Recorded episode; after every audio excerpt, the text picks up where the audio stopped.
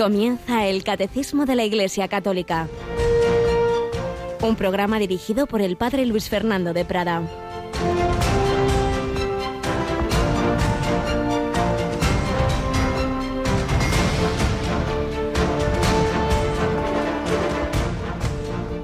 Siervo malvado, toda aquella deuda te la perdoné porque me lo pediste. ¿No debías tú también tener compasión de tu compañero, como yo tuve compasión de ti? Alabados en Jesús, María y José, muy buenos días en este martes 22 de marzo, ya en este último tercio del mes de marzo, avanzando la cuaresma en su tercera semana. Hoy Jesús nos pone esta parábola de aquel siervo malvado al que se le perdonó una deuda increíblemente grande y luego no era capaz de perdonar una pequeña deuda que tenía un compañero con él. Y entonces Jesús nos dice que eso nos pasa a nosotros cuando le pedimos perdón a Dios de pecados graves, siempre es algo, una ofensa a Dios tiene una, una gravedad infinita. Y en cambio no somos capaces de perdonar que me han hecho, que me han dicho, por grave que sea lo que te hayan hecho, siempre será mucho más pequeño que lo que nosotros le hacemos al Señor, que esos pecados que en el fondo son responsables de la muerte de Cristo.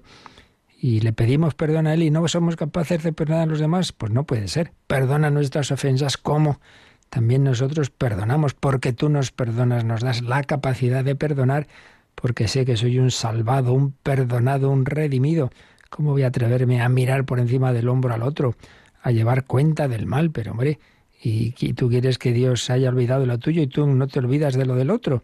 No, perdono, pero no olvido. O sea, que en el fondo eso va a estar siempre ahí presente. Pues si Dios tuviera siempre presente lo que hemos hecho de mal, arreglados estábamos. Por eso le pedimos al Señor avanzar, por un lado, en esa confianza en que no hay pecado por grave que sea, que si nos arrepentimos de él, Dios no pueda perdonar, cambiar, transformar, rehacer nuestra vida. Pero, por otro lado, que apliquemos eso a los demás, que no hay problema con el otro que, que no tenga una posible solución en el perdón. Ten paciencia conmigo y te lo pagaré todo. Dice el, siervo al Señor y el Señor lo hace y se lo dice su compañero allí, él no lo hace. Ten paciencia conmigo, la paciencia infinita de Dios. Y esto vale a nivel individual y a nivel comunitario. Por eso en toda la escritura pues aparecen esas llamadas a la conversión de los pueblos, por ejemplo de Nínive, el profeta Jonás se arrepiente, la ciudad hace penitencia, es salvada de la destrucción y el Señor nos transmite también estas llamadas.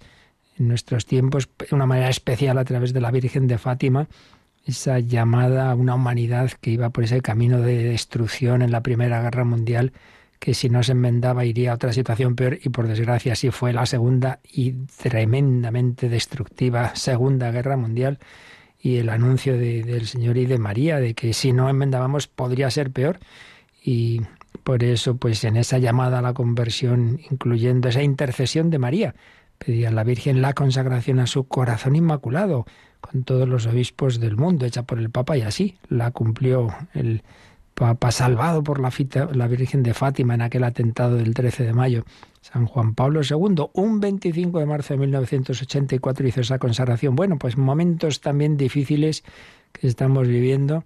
El Papa Francisco este viernes 25 de marzo va a renovar esa consagración del mundo, especialmente las naciones ahora en guerra, Ucrania y Rusia, al corazón de María y nos estamos preparando para ese día. Si la semana pasada era la semana que culminaba en San José, esta es la semana de la anunciación del Señor a María, la encarnación del Verbo y de renovar nuestra consagración a María y a través de ella, evidentemente, siempre toda consagración tiene por último destino al Señor, como iremos viendo al tratar precisamente del sacramento del bautismo, que es nuestra primera consagración. Así que tenemos este objetivo, un, un, viernes muy intenso que vamos a vivir este 25 de marzo. Javier Pérez, buenos días. Buenos días, padre. Bueno, ese día no vamos a parar desde las 12 de la mañana hasta media tarde, acto tras acto, ¿verdad? La verdad es que sí, tenemos varios actos, unos cuantos. Podemos hacer un repaso de ellos. A las 12 de la mañana tendremos, como cada 25 de marzo, la consagración de Radio María a la Virgen de la Anunciación. Posteriormente, a las 4 de la tarde, dentro de la peregrinación Tu pueblo en camino, que hacemos con todas las Radio Marías, rezaremos el Santo Rosario con la familia mundial a las 4 de la tarde, como decíamos, esta vez desde Nazaret, en Israel, ahí en Tierra Santa. Después, a las 5 de la tarde, será esa celebración penitencial y la consagración de Ucrania y Rusia al corazón inmaculado de María. Será a las 5 de la tarde, una hora menos en Canarias. Y como tú decías, nos estamos preparando con esa, para esa consagración con una oración especial que rezamos todos los días, justo después del Ángelus. Y quienes lo deseen pueden acceder a ella a través de nuestra web en radiomaria.es y ahí tienen la oración completa para que también la puedan rezar junto con nosotros. Y ya ese mismo viernes 25 de marzo a las 6 de la tarde, las 5 en Canarias, eh, rezaremos la, oración del Via Crucis. Así que un, un viernes bastante intenso, como por otra parte lo merece esta fiesta de la Anunciación del Señor. Así es pues destacamos eh, por un lado ese Santo Rosario desde Nazaret, donde precisamente ocurrió lo que vamos a celebrar, la fiesta de la Anunciación y su, la consecuente encarnación del Señor ocurrió en Nazaret. Pues desde allí, conexión mundial de todas las Radio Marías del mundo. Esto es una maravilla. Y la providencia ha hecho que al acabar ese rosario empiece en la Basílica de San Pedro esa celebración penitencial dentro de la cual el Papa realizará esa consagración. Pues también todas las Radio Marías del mundo unidas en esos momentos tan importantes con María. Como nos decía Javi, hemos hecho una pequeña oracioncita, esto es cosa nuestra, pues tomando palabras de la, de la consagración de, que hizo San Juan Pablo II, para todos los días irnos preparando, pero lo importante es eso, nuestro corazón invoquemos mucho al Señor, a la Virgen, en estos momentos difíciles y que también cada uno de nosotros, obviamente, nuestras personas, corazones, familias, pues en ese viernes, en ese 25 de marzo, digamos al Señor, queremos ser suyos. 25 de marzo, Rosario, desde Nazaret, ahí quería llegar Íñigo de Loyola. Recién convertido le dejábamos saliendo ya de Loyola, seguimos esa peregrinación suya que aunque iba a ir a Tierra Santa, antes iban a pasar bastantes cosas que vamos a seguir contando, pidiendo que también nosotros seamos peregrinos, conversos, buscando la voluntad de Dios nuestro Señor.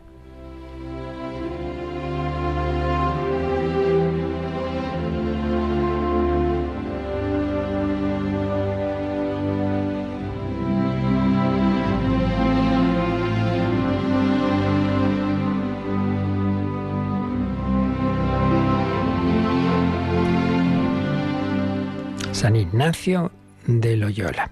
Estábamos siempre leyendo un numerito, un párrafo de lo que llamamos su autobiografía, lo que él le contó de su vida ya cerca de su muerte a un padre jesuita en Roma y él lo, ponía por escrito.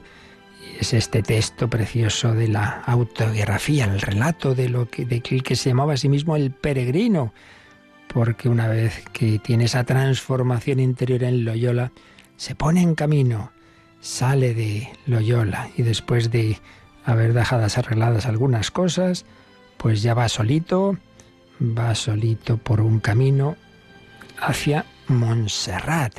Él quería rendir armas ante la Virgen María. Era un monasterio con mucha fama en, en todo el norte de España. Y nos cuenta que ocurrió lo siguiente.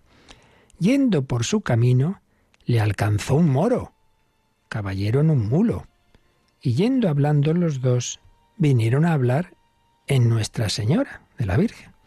Y el moro decía que bien le parecía a él la Virgen haber concebido sin hombre, mas el parir quedando virgen no lo podía creer, dando para esto las causas naturales que a él se le ofrecían, la cual la opinión, por muchas razones que le dio el peregrino, no pudo deshacer. Y así el moro se adelantó con tanta prisa que lo perdió de vista, quedando pensando en lo que había pasado con el moro. Y en esto le vinieron unas mociones que hacían en su camino descontentamiento, pareciéndole que no había hecho su deber. Y también le causan indignación contra el moro, pareciéndole que había hecho mal en consentir que un moro dijese tales cosas de Nuestra Señora, y que era obligado volver por su honra y así le venían deseos de ir a buscar el moro y darle de puñaladas por lo que había dicho, y perseverando mucho en el combate de estos deseos, a la fin quedó dubio, es decir, en duda, sin saber lo que era obligado a hacer. El moro que se había adelantado le había dicho que se iba a un lugar que estaba un poco adelante, en su mismo camino, muy junto del camino real, mas no que pasase el camino real por el lugar. Bueno, pues fijaos que aquí tiene su gracia la cosa. Se encuentra este Íñigo recién convertido al fervor, porque católico teórico fue siempre, pero pues ahora con ese auténtico conocimiento de Jesucristo y de la Virgen se encuentra un, diríamos hoy, un diálogo interreligioso. Se encuentra con un moro, llamaban, llamamos todavía un musulmán, y, y este es curioso porque sí, a veces esto se nos olvida. Musulmanes tienen aprecio al profeta, no lo ven como hijo de Dios, pero sí profeta Jesús y a María. Y dice que él sí creía, podía creer que la Virgen hubiera concebido, pues eso, siendo virgen. Pero tengamos en cuenta que la virginidad, el dogma de la virginidad, es virginidad antes del parto, en el parto y después del parto. Entonces lo que el moro no aceptaba era la virginidad en el parto, que hubiera quedado la integridad de María tal cual a pesar del nacimiento de Jesús, que eso no, que eso no. San Ignacio intentando convencerle de que si ya por fin se separa. Entonces se queda San Ignacio diciendo, bueno, yo le he dejado a este irse así después de haber dicho esas barbaridades.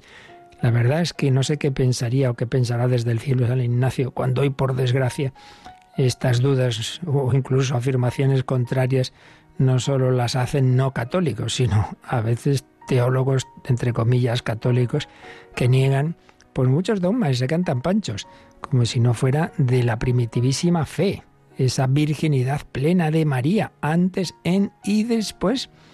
Madre mía, Íñigo diciendo, indignado de que un no católico negara la virginidad en el parto y hoy por desgracia ocurre pues esto y más dentro de la iglesia. Bueno, el caso es que se queda San Ignacio dudando si había hecho bien. Y no nos olvidemos, la conversión es un proceso Normalmente, pues sí, aunque haya momentos cumbre, pero es todo un proceso. El que toda nuestra personalidad, nuestro pensamiento, nuestros sentimientos, nuestra voluntad, todo nuestro ser, hasta nuestro subconsciente, quede transformado por la gracia de Dios, normalmente es eso, un proceso largo. Y así lo vemos claramente, San Ignacio, muy lentamente. Por eso, todavía le quedaban zonas pues de su anterior espíritu Mm, batallón. Entonces pensaba, fijémonos qué, líos nos podemos hacer, si no tenía que haberle dado puñaladas al moro por decir esas cosas. Bueno, ¿qué pasaría? ¿Qué pasaría? ¿Qué ocurrió con el moro y San Ignacio? Pues después de mucho dar vueltas a lo que tenía que hacer, nos sigue diciendo. Y así, después de cansado de examinar lo que sería bueno hacer, no hallando cosa cierta a que se determinase, se determinó en esto, a saber, dejar ir a la mula, la mula en la que iba, con la rienda suelta hasta el lugar donde se dividían los caminos, y que si la mula fuese por el camino de la villa, el pueblo donde se suponía que había ido el moro, él buscaría al moro y le daría de puñaladas, y si no fuese hacia la villa, sino por el camino real, dejarlo quedar. Y haciéndolo así como pensó, Quiso nuestro Señor que aunque la villa estaba poco más de treinta o cuarenta pasos y el camino que a ella iba era muy ancho y muy bueno, la mula tomó el camino real y dejó el de la villa. Y llegando a un pueblo grande, antes de Montserrat, quiso allí comprar el vestido que determinaba de traer con el que había de ir a Jerusalén. Bueno, ya seguiremos leyendo este número. Pero nos quedamos con que Dios nuestro Señor solucionó esa duda, menos mal, que dijo Íñigo, bueno, pues donde vaya la mula. Y lo lógico es que hubiera ido hacia el pueblo, porque el camino era más ancho, digamos, parecería que ahí eh, era lo más fácil hacia donde se inclinase el animal. Pues no, el Señor hizo que fuera por un camino más estrecho, más incómodo, con lo cual nos salvamos de que Íñigo hiciera una barbaridad y le diera de puñaladas al moro. Entonces, no sé yo, me parece que no hubiéramos tenido a San Ignacio de Loyola. La providencia de Dios nos guía. Íñigo todavía no tenía buen discernimiento, necesitaba pues que el Señor pues actuara de una manera un poco especial. No, no, no, no usemos mucho estos, estos discernimientos, intentemos hacerlo pues por los caminos ordinarios de la oración, del consejo, la buena formación, pero bueno, el Señor está ahí al quite y, y Él nos va iluminando nuestra vida. Pues pidamos que nuestra conversión siempre saquemos una enseñanza de estas vidas de santos, seamos conscientes de que no podemos decir yo ya estoy convertido. No, no, no. Quedan en nosotros muchas veces pensamientos, sentimientos, reacciones que todavía, todavía son paganas, que todavía no responden plenamente al Espíritu Santo. Son reacciones del hombre viejo que dice San Pablo, que arregla las cosas así, a lo bruto. No, no es el camino, dar de puñaladas al que no está de acuerdo con la verdad, sino esa evangelización por, por la caridad, por la humildad, con verdad, con certeza, pero la certeza no es la imposición, mucho menos la violencia. Pues pedimos al Señor esa, ese seguir nuestro camino de conversión que nos vaya llevando hacia el cielo.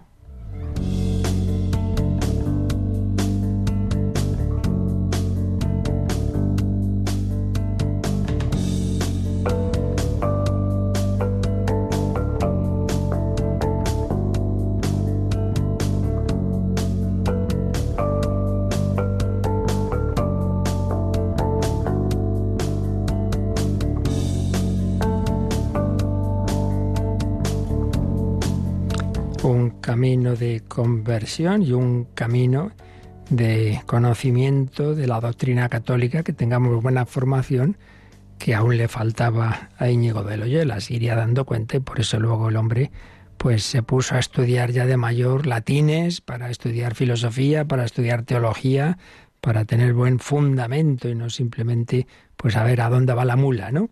Sino poder discernir con buena formación. Pues eso intentamos nuestros programas en Radio María, recibir esa enseñanza del Señor que, ha dado a su Iglesia y que nos la ha resumido admirablemente en el Catecismo de la Iglesia Católica. Y recordamos que estamos en la segunda parte de este catecismo, la parte de la liturgia, a su vez empezando la segunda sección. Después de haber visto los fundamentos de la liturgia, estamos ya con los siete sacramentos. Y concretamente estamos empezando el del bautismo. Vimos una visión de conjunto, una especie de definición descriptiva del mismo. Luego vimos los nombres, muchos nombres de este sacramento porque tiene mucha riqueza, muchos matices, pero particularmente nos fijamos en tres. La palabra bautismo, que viene del verbo griego baptisein, bautizar, que significa sumergir, introducir en el agua. El agua pues es la vida de Dios, es introducir a una persona en la vida del Padre, del Hijo y del Espíritu Santo, mm, recibir una participación de la naturaleza divina. Pues para esto que decíamos, reaccionar al modo divino, no al modo meramente humano. Pasa que esa transformación, bueno, ahí en el bautismo es el primer paso, tiene que seguir toda la vida. Un segundo nombre es baño de regeneración y renovación del Espíritu Santo, renacimiento. Se nace a esa vida divina. Hay que nacer del agua y del Espíritu Santo, nacer de nuevo, nacer de lo alto.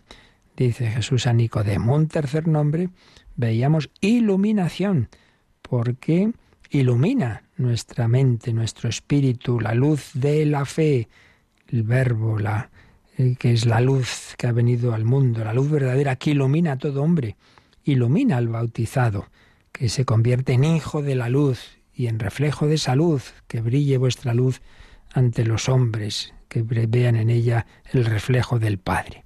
Y después de haber hablado de los nombres del bautismo, que, que hay más, por supuesto, don, gracia, unción, vestidura de incorruptibilidad, etc., estábamos ya entrando en cómo el bautismo, como todo lo demás que nos ha traído nuestro Señor, no cae del cielo así de repente como un meteorito, sino que había sido todo preparado en esas prefiguraciones que, que el Antiguo Testamento, la antigua alianza, iba dándonos de, de, la plenitud de los tiempos, de lo que nos iba a llegar con Jesucristo, con la Iglesia.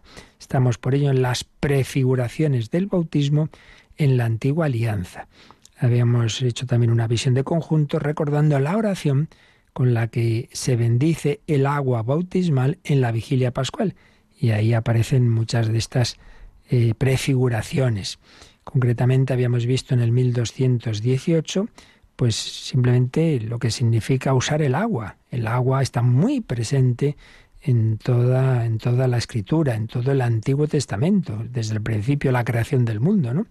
Cuando se nos habla de que el Espíritu de Dios se cernía sobre las aguas, está ya en el segundo versículo de la Biblia, el agua, criatura humilde y admirable, fuente de vida y de fecundidad y también de limpieza.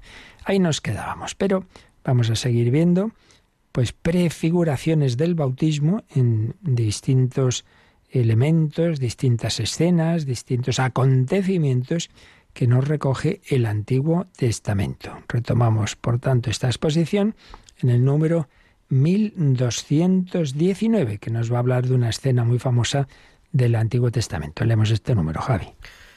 La Iglesia ha visto en el arca de Noé una prefiguración de la salvación por el bautismo.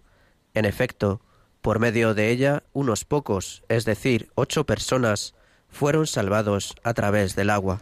Y nos cita aquí el, catecismo un parrafito de esa bendición bautismal que se hace, esa bendición del agua en, en la vigilia pascual. Oh Dios, que incluso en las aguas torrenciales del diluvio prefiguraste el nacimiento de la nueva humanidad, de modo que una misma agua pusiera fin al pecado y diera origen a la santidad.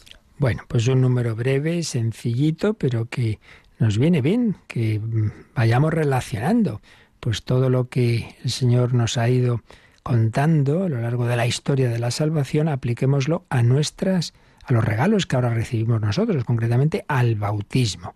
Y aquí las relaciones con el arca de Noé. Dice que la Iglesia vio desde el principio, en esa escena de ese diluvio universal, que por cierto, cuando hay gente que se ríe de las cosas de la Biblia y tal, no sé qué, bueno, hace mucho que, las investigaciones arqueológicas vieron que en efecto hay una serie de restos de diluvios, un diluvio, al menos uno, pero pues probablemente serían varios, antiquísimos, que habían sido tremendos. Habían sido, pues, pues eso, una gran devastación porque había inundado, había subido el nivel del agua muchísimo en bastantes zonas.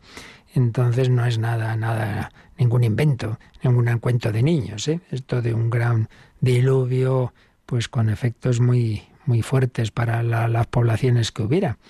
Entonces, en ese diluvio universal que se nos presenta en la escritura, pues como un momento de corrupción general de la humanidad y como que, no hay más solución que un renovar, un empezar de nuevo una llamada fuerte a la conversión, pero renovando o renaciendo una humanidad de, esas aguas, del, de ese diluvio. Entonces sabemos que está el justo Noé y, Dios le dice, mira, va, va a ocurrir esto, tienes que preparar un arca en las que se va a salvar un germen de la humanidad y de los animales, incluso, etcétera. Entonces, bueno, pues más allá de cómo fuera esto en concreto, que ahora no ni soy yo experto ni, ni es el momento de tratarlo, que algo ya vimos cuando hablamos del Antiguo Testamento, ahora nos importa que esa escena, en cualquier caso, ese relato, pues es un símbolo, una prefiguración de lo que ocurre por el bautismo, porque por nosotros mismos estamos en un mundo dominado por el pecado. El príncipe de este mundo, llama Jesús al demonio, el príncipe de este mundo. Y por nuestra, por nuestra tendencia, digamos, en cuanto que somos partícipes de esa situación de, corrupción general, pues iríamos al, al, desastre total. Y sin embargo el Señor nos ha salvado, como salvó, nos, como salvó a, a Noé, a su familia, etcétera. Entonces esa arca de Noé, en medio de ese, de ese diluvio y de esa devastación, es un símbolo de la iglesia y, en concreto, pues cómo se sube a ese arca, cómo se entra en esa arca de la iglesia a través del bautismo. Por eso dice, la iglesia ha visto en el arca de Noé una prefiguración de la salvación por el bautismo. Y viene una cita de la primera carta de San Pedro, primera Pedro 3.20 donde dice que, por medio de esa arca, unos pocos, es decir, ocho personas, dice San Pedro, fueron salvados a través del agua. En medio de una agua devastadora también está la salvación de Dios en esa arca de Noé.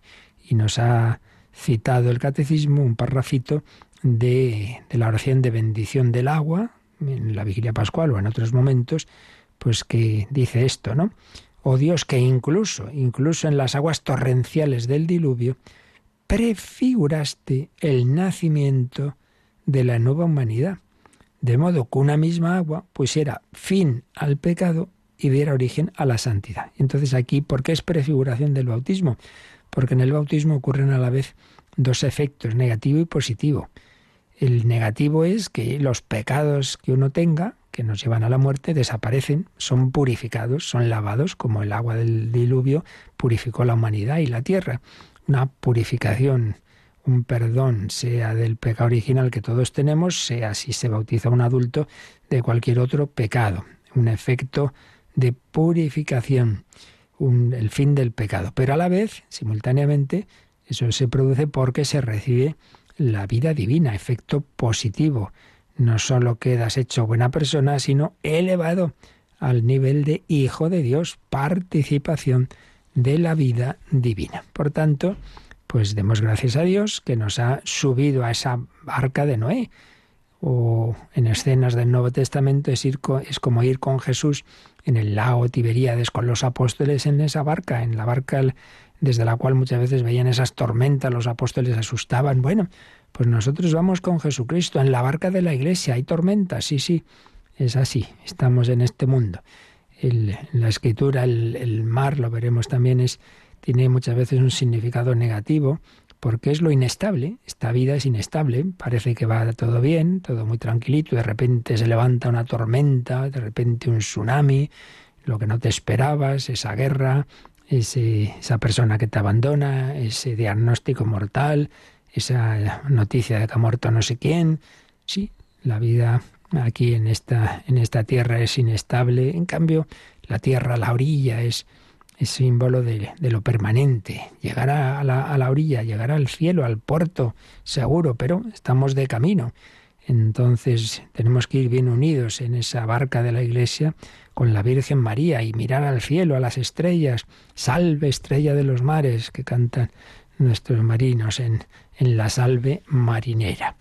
Y este número 1219 pues nos dice que podemos recordar algo que relacionando siempre, que eso es muy bueno, siempre que se estudia algo, relacionar todos sus aspectos y los sitios donde ha salido un tema, pues nos recuerda que ya hablamos algo del arca de Noé en la primera parte del catecismo y nos dice que repasemos el número 701. Este número era a propósito de los símbolos del Espíritu Santo. Recordemos que en la primera parte del catecismo hemos ido viendo el credo, que está estructurado en torno a las tres personas divinas, y cuando hablamos en la tercera parte del Espíritu Santo, pues vimos los símbolos, los símbolos del Espíritu Santo, que precisamente uno de ellos es el agua, también la unción, el fuego, la nube, la luz, el sello, la mano, el dedo y la paloma. Y precisamente aquí nos sugiere el catecismo que repasemos lo que vimos sobre la paloma en el número 701. Vamos con ello, Javi.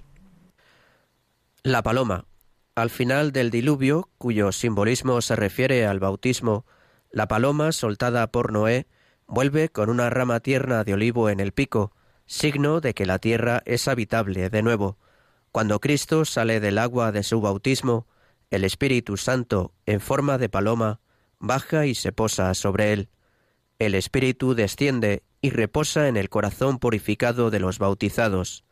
En algunos templos, la Santa Reserva Eucarística se conserva en un receptáculo metálico en forma de paloma, el columbarium, suspendido por encima del altar. El símbolo de la paloma para sugerir al Espíritu Santo es tradicional en la iconografía cristiana. Pues démonos cuenta de la coherencia de toda la revelación, de toda la historia de la salvación y de toda la doctrina católica, la coherencia. Así como el error, pues uno se da cuenta de que hay incoherencias por todos lados. Parece verdad una cosa, pero luego dice, no, no, esto no cuadra con otra. Pues no, no, claro que no. En cambio, la verdad es sinfónica, que decía el teólogo suizo von Balthasar, es sinfónica, es armónica, es, es coherente. Entonces, al final esto es como un gran mosaico que al principio no acabas de entender muchas cosas de la Biblia, tal, y luego ya va todo encajando. Todo va encajando. Y por eso nos ayuda mucho el relacionar unas partes del catecismo con otras, unas partes de la Biblia con otras, unas iluminan a las otras, siempre teniendo claro que el centro fundamental, desde el, desde el que hay que mirar todo lo demás y entender lo que no habíamos entendido, siempre está en Cristo. Cristo es el centro de la historia de la salvación, su encarnación, su misterio pascual, su pasión, su muerte, su descenso al Seol al sepulcro y, por supuesto, su resurrección y envío del Espíritu Santo. Bueno, pero ese Jesús que vivió el misterio pascual, como veremos muy pronto, quiso tener ese misterio, esa escena, que es su bautismo en el Jordán. Entonces recordemos que entra en el agua, sale del agua, bajo esa guía de, de Juan Bautista, y entonces como que hay una teofanía, hay algo que ven los que están allí y oyen, oyen una voz, este es mi hijo, el amado, y ven una paloma, el Espíritu Santo, símbolo del Espíritu Santo.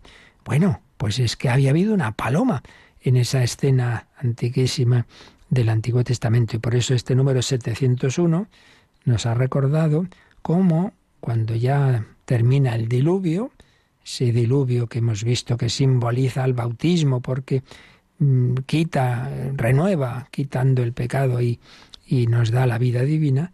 Y al final de ese diluvio, recordad que hay una escena que nos cuenta el Génesis, estamos hablando del capítulo 8 del Génesis, esa paloma que Noé había soltado para ver si ya encontraba dónde posarse, pues vuelve con una rama tierna de olivo en el pico era señal de que ya había encontrado, pues eso, que ya empezaban los, los árboles a estar por encima del agua, empezaba de nuevo, se renovaba la vida, signo de que la tierra es habitable de nuevo. Se ha visto también ahí, recordemos, símbolo de la paz, la paz con Dios, la paz, cuando el hombre está en paz con Dios, verdadera, pues eso es lo que genera la paz entre nosotros. Si prescindimos de Dios, pues pasa lo que pasa, las guerras, guerras familiares o guerras mundiales, Dios mío.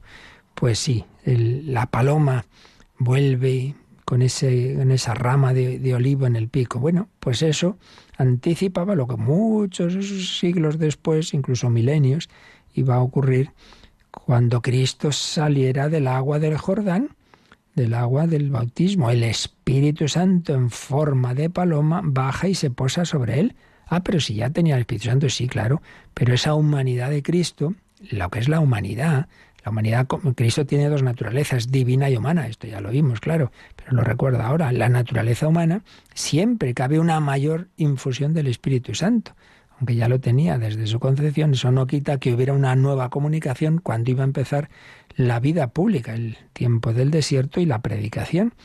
Igual que nosotros recibimos el Espíritu Santo en el bautismo, eso no quita que haya una nueva comunicación en la confirmación y en los demás sacramentos.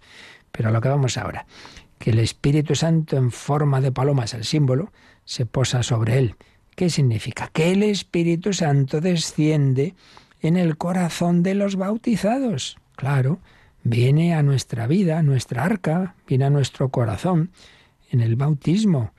Como la paloma fue al arca, pues el Espíritu Santo, que viene al, al que está siendo bautizado y a la vez que quita todo pecado, lo purifica, lo eleva, diviniza, diviniza. Y nos recuerda también este número que eh, cuando se em-, empezó a guardar el, Santísimo Sacramento en, las iglesias, no ya en la sacristía, sino en las iglesias, esto también lo vimos cuando hablamos de, de los lugares de la liturgia, pues una forma de sagrario era una paloma una paloma metálica, un receptáculo metálico en forma de paloma, dentro del cual pues estaba abierto para poder esconder ahí, para poder meter bien protegido, claro, las formas, la reserva eucarística por encima del altar, un símbolo del Espíritu Santo y eh, como, como receptáculo del cuerpo de Cristo. Bueno, pues vamos a hacer un momento de acción de gracias al Señor de que a través del agua bautismal, pues Él ha querido saciar nuestra sed, Él ha querido llenar nuestra alma. Estamos hechos por Dios y para Dios. Nos hiciste, Señor, para ti. Nuestro corazón está inquieto hasta que descanse en ti.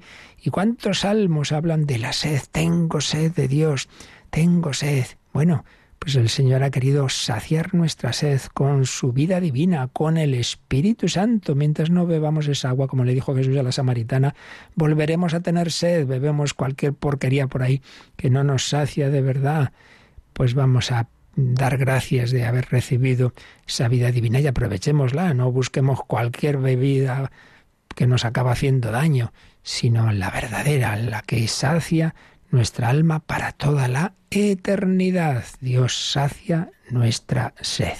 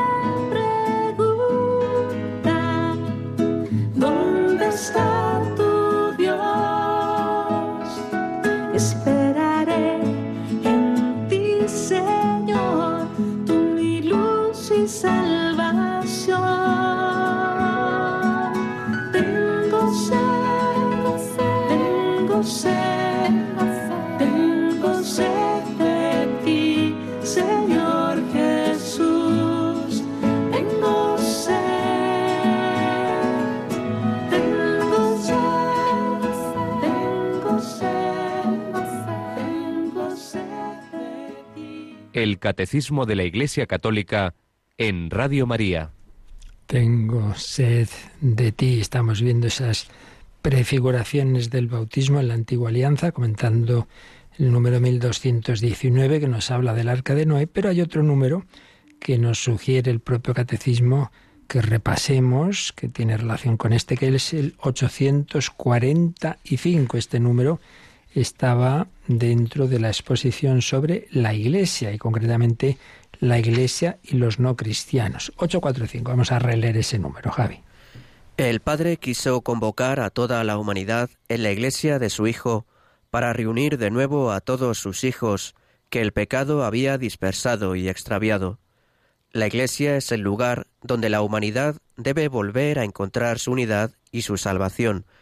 Ella es el mundo reconciliado, es además este barco que con su velamen, que es la cruz de Cristo, empujado por el Espíritu Santo, navega bien en este mundo.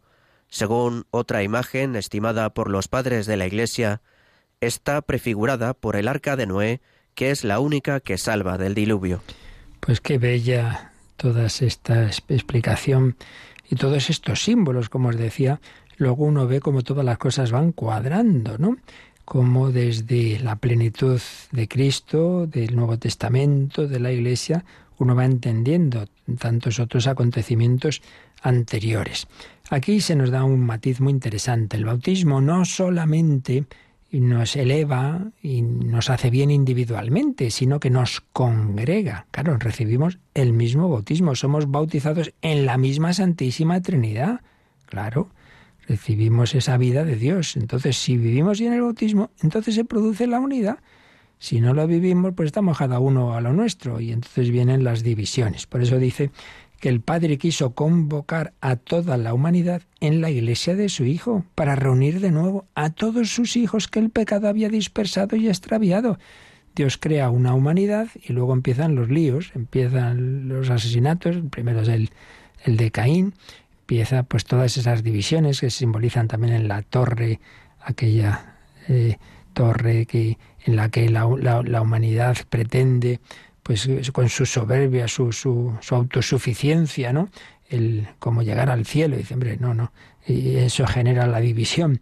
En cambio, el, el Señor quiere reunirnos, reunirnos. Y por eso, cuando el Señor, pues con su gracia y nosotros nos convirtamos, habrá un solo pueblo, una sola eh, comunidad, una sola humanidad, una sola iglesia. El Señor nos quiere a todos en la barca, un mundo reconciliado. La iglesia es el lugar donde la humanidad debe volver a encontrar su unidad y su salvación. Es el barco, que fijémonos qué expresión tan bonita de San Ambrosio, ese barco que con su velamen, que es la cruz de Cristo, empujado, ¿por qué viento? Por el Espíritu Santo, y así, con esa cruz y con esa, ese viento del Espíritu, este barco navega bien en este mundo.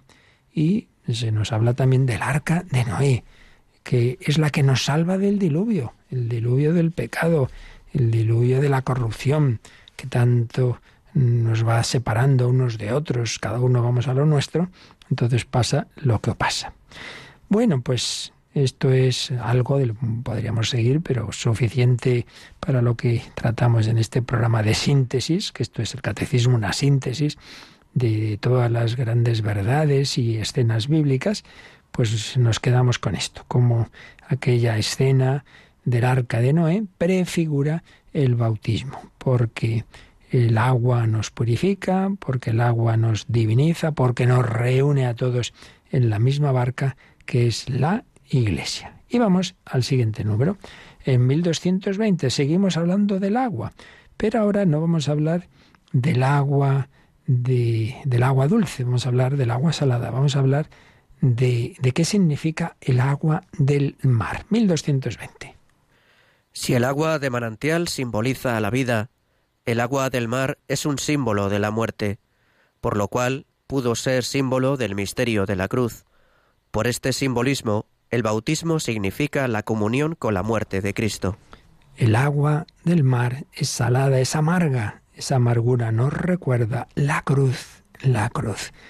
Por eso, pues los diversos elementos materiales que, que aparecen en la historia de la salvación tienen diversos simbolismos y pues se ha visto en esa agua del mar un aspecto negativo, un símbolo de la muerte, negativo que se va a convertir en positivo, porque el Señor ha querido a través de la muerte en cruz salvarnos porque eso no va a terminar ahí, no va a terminar en un naufragio, no, Cristo va a resucitar, pero hay que pasar por la muerte. Y ya os decía también que en la escritura, en el Antiguo Testamento y en el, Nuevo también podemos verlo así, el agua del mar o incluso de ese pequeño mar que, que, no es propiamente un mar, es el lago de Genesaret, de Tiberíades, pero que ocurrían esas tormentas y que lo pasaban mal, simboliza pues eso, que esta vida tiene sus altibajos, tiene sus, sus, tormentas, tiene sus momentos malos y que, uno puede morir ahí. Hay salmos que, nos hablan de que los israelitas no eran precisamente un polo del, del mar y lo pasaban muy mal, ¿no? Muy mal, como lo pasaron los apóstoles. Sálvanos, Señor, que perecemos. Por eso el agua del mar es símbolo de la muerte y símbolo del misterio de la cruz. Y aquí nos dice que nos repasemos el número mil, 1010, este número 1010 que ahora mismito vamos a ver, pues estaba dentro de, de, la, de la, parte de, de la escatología. Eh, nos habla de la muerte, puesto que hemos dicho que es un símbolo de muerte el, el agua del mar, vamos a recordar algo de lo que dijimos sobre la muerte cristiana. Número 1010, Javi. Gracias a Cristo, la muerte cristiana tiene un sentido positivo. Para mí, la vida es Cristo y morir una ganancia. Es cierta esta afirmación. Si hemos muerto con Él, también viviremos con Él. La novedad esencial de la muerte cristiana está ahí. Por el bautismo, el cristiano está ya sacramentalmente muerto con Cristo, para vivir una vida nueva. Y si morimos en la gracia de Cristo, la muerte física consuma este morir con Cristo y perfecciona así nuestra incorporación a Él en su acto redentor. Y termina este número con unas famosas frases del que podríamos decir es el prototipo de los mártires cristianos, uno de los más famosos, San Ignacio de Antioquía, que desde luego no, no decía palabritas así poéticas, no, no, se las creía, vaya que se las creía, y que fue con, con entusiasmo al martirio, y bueno, escribía cosas como estas que cita aquí el catecismo. Para mí es mejor morir en Cristo Jesús que reinar de un extremo a otro de la tierra. Lo busco a Él, que ha muerto por nosotros, lo quiero a Él, que ha resucitado por nosotros. Mi parto se aproxima, dejadme recibir la luz pura. Cuando yo llegue allí, seré un hombre. Pues sí, si hemos dicho que el bautismo tiene también ese simbolismo de recuerdo del agua del mar, que en principio es algo negativo, porque el agua del mar representa la muerte, esas tormentas que, que, que pueden llevar y llevan pues tantas veces a los, a los que están navegando a la muerte y que es símbolo también de esa amargura de la cruz y por tanto mm, esa agua del bautismo en este sentido representa no la vida, que significa el agua dulce, sino también la comunión con la muerte de Cristo, que de por sí es algo pues muy doloroso, pero eso que en sí mismo es doloroso, el Señor le ha, le ha cambiado el sentido, porque como no va a terminar la cosa ahí en la muerte, sino en la resurrección, el ser bautizado nos une, nos pone en comunión con ese misterio pascual, con la muerte y resurrección de Cristo. Nos une al Señor, nos une a su misterio pascual. Por eso, por eso, este que ahora está siendo bautizado, este niño o este adulto, sí, morirá, quizá prontito, si es un niño, pues que el Señor va a llamar pronto, como en la historia que había tanta mortalidad infantil, tanto ha ocurrido y ya pues cada vez menos, pero sea pronto, sea de adulto, si esa persona mantiene esa unión con el Señor, no, no, no se separa de Él por, por un pecado definitivo no arrepentido, si no se separa de Él, entonces esa unión con la muerte de Cristo, sí, Él también va a morir, pero va a ser también unión con su resurrección. Como dirá San Pablo, si con Él sufrimos, reinaremos con Él. Si con Él morimos, viviremos con Él. Hombre, ¿qué más quieres? Que te han dado un boleto estupendo, te, te han dicho, mira, tú como todos vas a morir, pero tu muerte va a ser entrada en la vida. Hombre, pues, pues ya me dirá usted, sí, como decía el gran sacerdote Pablo Domínguez, que llevó al cine su, su vida a Cotelo en, en la última cima, como él decía, la muerte es una puerta fea, es verdad, es una puerta fea, pero una puerta que la abres y lo que está al otro lado muy bonito. Mira, pues chicos, vamos a hacer? La puerta será fea, pero lo importante es lo que está detrás, ¿no? Claro, si la vivimos así, unidos a Cristo. Por eso nos ha dicho este 1010, gracias a Cristo la muerte cristiana tiene un sentido positivo. Y nos pone esta preciosa frase de San Pablo en Filipenses 1:21. Para mí la vida es Cristo y una ganancia al morir. Yo recuerdo una vez en un cementerio, la vi escrita en una de las tumbas, y eso que pasa, ¿no? Que lo has leído muchas veces, pero en ese momento me llegó especialmente. Ahí, en una tumba de un cristiano, estaba escrito esto. Para mí, la vida es Cristo y el morir una ganancia. ¿Qué tiene que ser nuestra vida? Pues centrada en Cristo. Y si nuestra vida está centrada en Cristo, el morir es, un, es un chollo, es una ganancia, porque y si, morimos con Él, viviremos con Él. Y esto se lo creía San Ignacio de Antioquía, y por eso decía, para mí es mejor morir en Cristo Jesús que reinar, que como proponía el demonio en una de sus tentaciones, ¿verdad? A Jesús, reinar en todo el mundo. Sí, sí, no, no, yo lo que quiero es vivir en Cristo y así morir en Cristo. Y me, me interesa, mi parto se aproxima, porque la muerte cristiana es renacer, es nacer a la vida eterna. Pero para ello hay que renacer en el bautismo. Por eso dice que la novedad esencial de la muerte cristiana se, viene del bautismo, por el que el cristiano está muerto con Cristo, es decir, muerto al pecado para vivir una vida nueva. Y si morimos en esa gracia de Cristo, la muerte física consuma ese morir con Cristo y perfecciona nuestra incorporación a Él. Todos los demás sacramentos van a profundizar en esa primera incorporación que recibimos en el bautismo. La última eh, unión que se nos da con la muerte de Cristo, si, si la gracia, si la providencia así nos lo concede, es la santa unción. La unción de enfermos es un último empujón de incorporación a Cristo, a su sufrimiento, que lo tuvo y bien grande en la pasión, para, pues a través de la muerte, entrar en la vida eterna. Bueno, pues todo esto empezamos a recibirlo en el bautismo. Como veis, creo que tenemos muchos motivos para dar gracias a Dios de ese regalo que recibimos, la mayoría de, bebés, otros después, pero en cualquier caso, demos gracias siempre al Señor y démonos cuenta de que cuando comulgamos, esa preciosa oración que recomendaba San Ignacio de Loyola, aunque es, no se sabe de quién es, anterior, es medieval, decimos, agua del costado de Cristo, lávame, agua, el agua.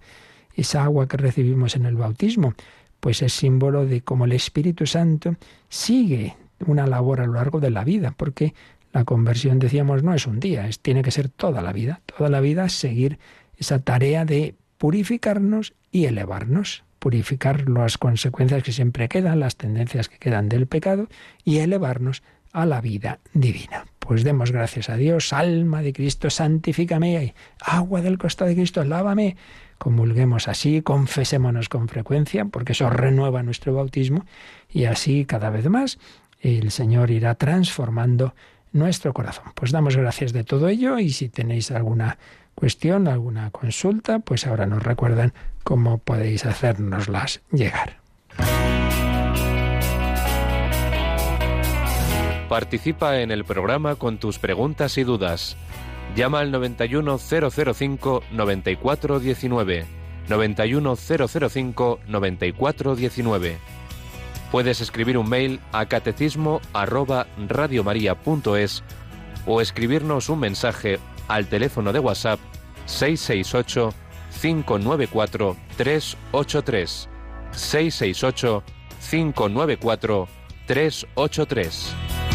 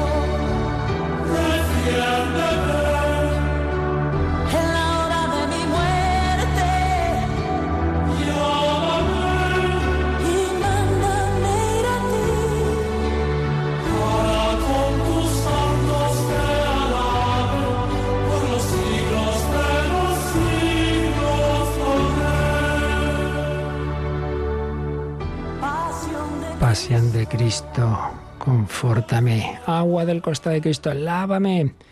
Nos había preguntado hace unos días, teníamos pendientes, pues mm, una persona que no dice el nombre, que la abuela de alguien que dice su nieto será bautizado el padrino, es un familiar que es católico, creyente, pero tiene un resentimiento muy grande hacia un hermano.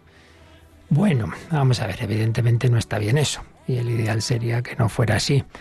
Pero, digamos, esto primero que no podemos juzgar hasta qué punto ese resentimiento simplemente es un sentimiento o es una actitud ya más consolidada, pero pero por otro lado, hombre, no es que sea una situación definitiva de alguien que claramente vive fuera de, la moral católica, eh, asentado en el odio y tal. Hombre, si fuera así ya sería otra cuestión, claro.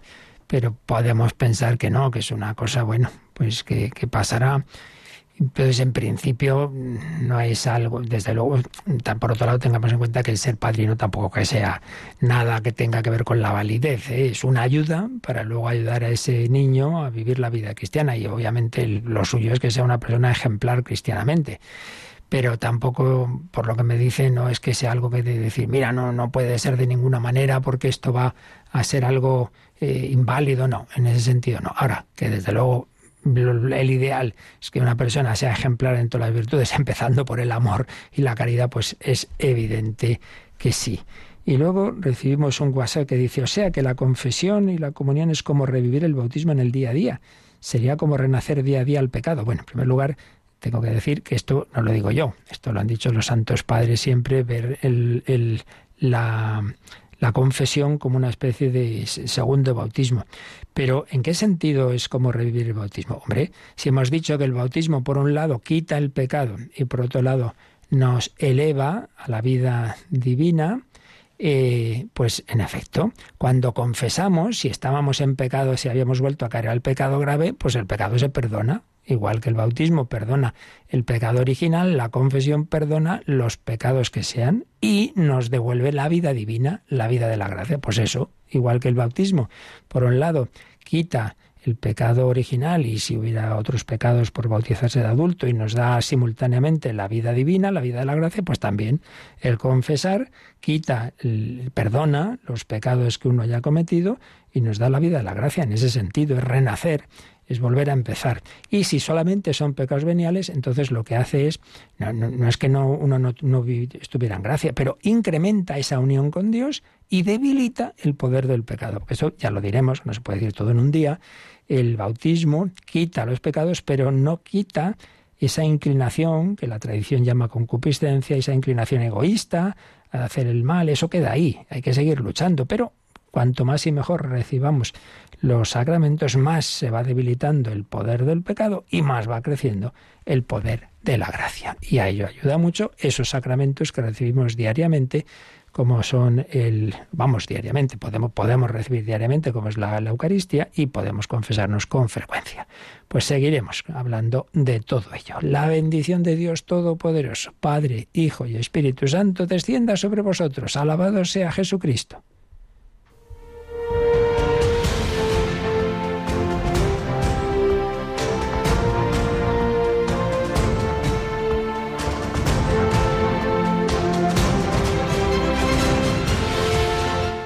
Han escuchado en Radio María el Catecismo de la Iglesia Católica. Un programa dirigido por el Padre Luis Fernando de Prada.